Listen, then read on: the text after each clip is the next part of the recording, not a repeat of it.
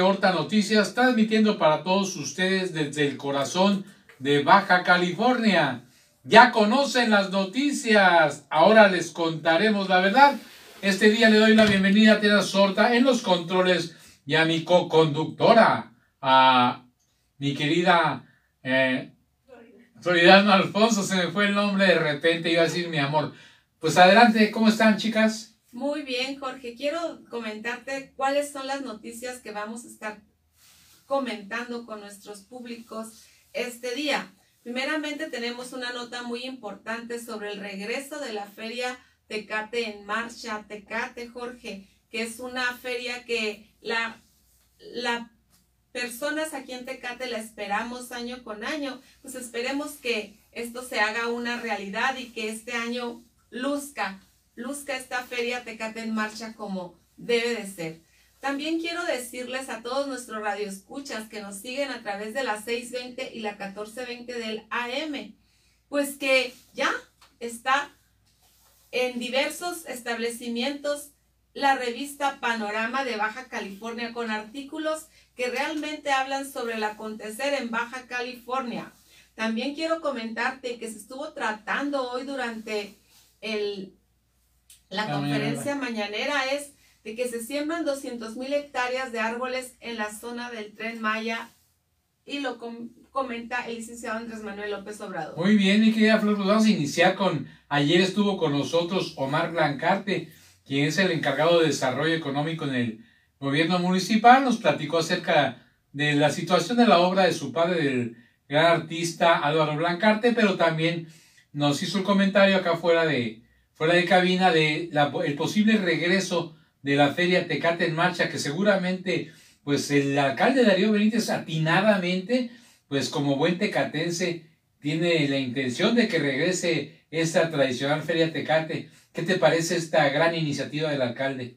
Mira, Jorge, pues me parece una iniciativa muy buena porque Tecate esperamos que en este, en este verano, este inicio también de primavera y, que la gente, que empiece a sumarse personas que vengan a visitar este bonito pueblo mágico, porque en Baja California hay mucho que hacer, Jorge. No es únicamente Ensenada, San Felipe, Rosarito. Tecate tiene muchos lugares muy bonitos que visitar. Y esta feria Tecate en marcha, pues les sube un boom, Jorge, a estos, a los eventos que ya de por sí son muy atractivos, que se promueven aquí en la comunidad de este bonito pueblo mágico. Sí, fíjate que en otras ferias ha sido tradicional que se inviten a restaurantes y a familias tecatenses que les gusta pues el arte gastronómico, ¿no?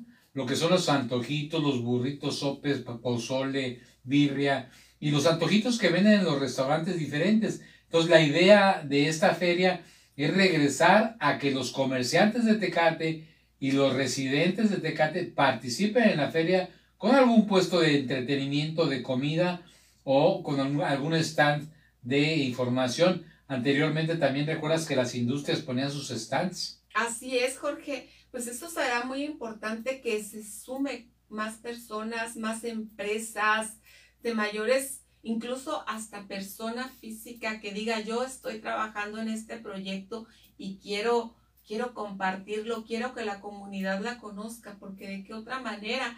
Y claro que nosotros también esperemos estar por ahí también entregando la revista Panorama, llevando obviamente información. Transmitiendo en vivo ahí para la radio. Exactamente, información de lo que se está haciendo día a día en esta bonita feria. Fíjate que por los años 70, cuando llegué a Tecate, por el 73, 74 por ahí, este, yo recuerdo que, que cuando se hacían las ferias llegaba mi mamá de la feria con una bolsa y a veces hasta con unos, con unas cajas, por ejemplo, con tarros de la cervecería que regalaba, rifaba a las personas, llegaban con souvenirs de la feria de diferentes empresas que pues regalaban algún recuerdito, ¿no? O lo vendían muy barato y la gente iba con su bolsita y rezaba con muchas cosas de aquí de Tecate. Ya más grande me tocó participar en algunas ferias y sí participar la industria de Tecate también, la industria eh, de materiales, la industria maquiladora y toda la, industria que hace manufacturas aquí en Tecate, artesanías también, y pues era un gran auge para la feria. ¿Qué recuerdos tienes tú de la feria? Pues las ferias tradicionales. Al empezar me encantaba los antojitos mexicanos que siempre se vendían. Me gustaba ver las distintas exposiciones. Me gustaba ver sobre todo, ¿sabes qué? la confraternidad entre los tecatenses, porque tú ibas a la feria y sabías que te encontrabas, al vecino, te encontrabas al amigo, al compañero de la escuela y eran momentos de una convivencia muy sana. Recuerdo que por ahí nos encontrábamos con los compañeros que iban en el mismo salón y obviamente nuestros papás se encontraban con los papás de ellos y empezaba la plática. Era un era unos tardes de verano muy fraternas, muy sanas y en las cuales podía la gente salir, tomar algo, comer algo. Bailar. bailar, claro que sí, siempre empezaban las noches ya con el baile y la gente muy suave, muy cómodo, ambiente muy sano y sobre todo un, un lugar en el que los tecatenses podíamos acercarnos a convivir unos con otros. Fíjate que fue, fue evolucionando la feria. Eh, me acuerdo yo cuando estaba Rubén Adame, por ejemplo, que trajo a varios artistas, me tocó a mí, junto con mi compadre Ricardo Rivas, pues andarlos trasladando a Rancho Tecate. Ahí estuvimos con Pedrito Fernández, con Gloria Trevi, con los, eh, estos, es un grupo Garibaldi. También me tocó estar con, con Gloria Trevi y con Alejandra Guzmán. O sea, me tocó convivir con esos artistas, pues haciéndola de, de, de anfitrión aquí en Tecate, de llevarlos al hotel, de traerlos, en fin, y también de admirarlos, ¿por qué no? Ahí en, en las tardes estas. Fue evolucionando la feria Tecate en marcha. Recuerdo que de las últimas ferias que Omar Chaparro estuvo presente aquí cuando lo trajo César Moreno, ¿te acuerdas? Claro. Y nos tocó, nos tocó estar ahí en un show que hizo el buen Omar Chaparro y algunos otros artistas de renombre que han estado viniendo a Tecate a través de la historia y pues esperemos que, que no sean los grandes artistas, pero que sí que haga un buen espectáculo, ¿no? Claro que sí. Y yo, yo pienso que sería muy importante también hacer una exposición de lo que de las personas que realmente están trabajando aquí en Tecate, que la gente salga y conozca, pero sobre todo, Jorge, que, que se promueva esta feria, que los precios sean totalmente accesibles familiares a las personas y que pues nos demos. Yo recuerdo que, que cobraban una cuota mínima a los niños y tenían derecho a su, ya no tenías que pagar en los juegos, ya con el simple hecho de estar dentro de la feria, todos los juegos ya pues eran, eh, venían incluidos en el boleto y ya los papás descansaban porque pues sale una lana, ¿eh? Estar subiendo a los niños que a los carritos, que a la red de la fortuna, que cómprame esto, cómprame el otro, pues tienes que decidir o vas con los niños o vas con, o, vas con tu pareja, ¿no? A, las parejas jóvenes sobre todo. Claro que sí, Jorge, pero bueno, pues ya estaremos nosotros dando seguimiento sobre todo de la información como vaya fluyendo, sobre todo de la información como vaya fluyendo. Tengan ustedes seguridad que nosotros les vamos a estar informando día a día qué es lo que se va a tener es en cada momento en la feria Tecate en marzo. Antes de terminar con ese segmento, fíjate, este, pues hay que aprovechar para hacer una invitación a todos aquellos empresarios, a todos aquellos negocios prósperos de Tecate, para que pues se pongan con la de Puebla y cooperen con la feria ahí, que hagan algo importante por la ciudad y este y proporcionarle pues alguna alegría al pueblo de Tecate, ya sea con la exposición, con el patrocinio o simplemente con este, con cooperar con, con esta, con esta feria, ¿no? Claro que sí, Jorge. Mira, creo que los empresarios siempre han respondido a todo lo que conviene, conviene a la promoción de este pueblo mágico de Tecate y esta vez no será la excepción. Y pues pasando a la promoción, ¿qué te pareció la mañanera de hoy de los artistas que están en contra de la creación del tren Maya, mi querida Floridalma? Pues sí, mira, Jorge, fíjate que hoy durante la conferencia mañanera este, se dijo que, bueno, un grupo de artistas. Un grupo de artistas estaban detrás de una campaña, artistas famosos contra el tren Maya. Y bueno, pues el presidente Andrés Manuel López Obrador acusó que alguien está detrás de esta campaña Claro de los sí. famosos contra la construcción del tren Maya. Y a decir de él, estos fueron utilizados. Además, no descartó que algunos les hayan pagado. Pues sí, a es estos obvio. famosos o les pagaron, dice, o los hicieron Nos o lo hicieron lavaron por convicción porque les molesta mucho lo que está sucediendo en el país. Sí, fíjate que pues el presidente fue muy claro, son 50 hectáreas eh, aproximadamente en lo que se va a deforestar para poder poner las vías del tren y sin embargo se van a, a, a sembrar 200 mil hectáreas Así es. de árboles para reparar no es tanto el daño sino el, el haber eh, el abierto cambio este la camino. ¿sí? biodiversidad, Jorge, porque claro, claro que genera un cambio a la biodiver- biodiversidad cuando va a estar, está la construcción de las vías, está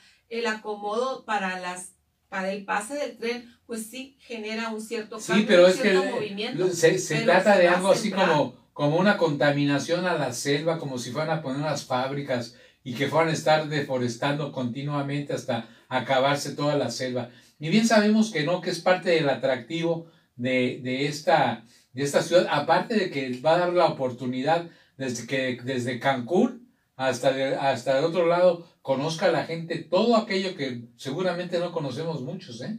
Así es, Jorge. Y pues quiero comentarte que por motivo de esa campaña nacional de concientización ciudadana para salvar la selva y el agua, en el que, como bien dijimos, diversos artistas como Kate del Castillo, Aislinn Derbez, Eugenio Derbez, Ofelia Reyes, entre otros, solicitan al presidente que frene la construcción del tren Maya Razón para ello, indicaron, es que se está destruyendo el ecosistema de los alrededores.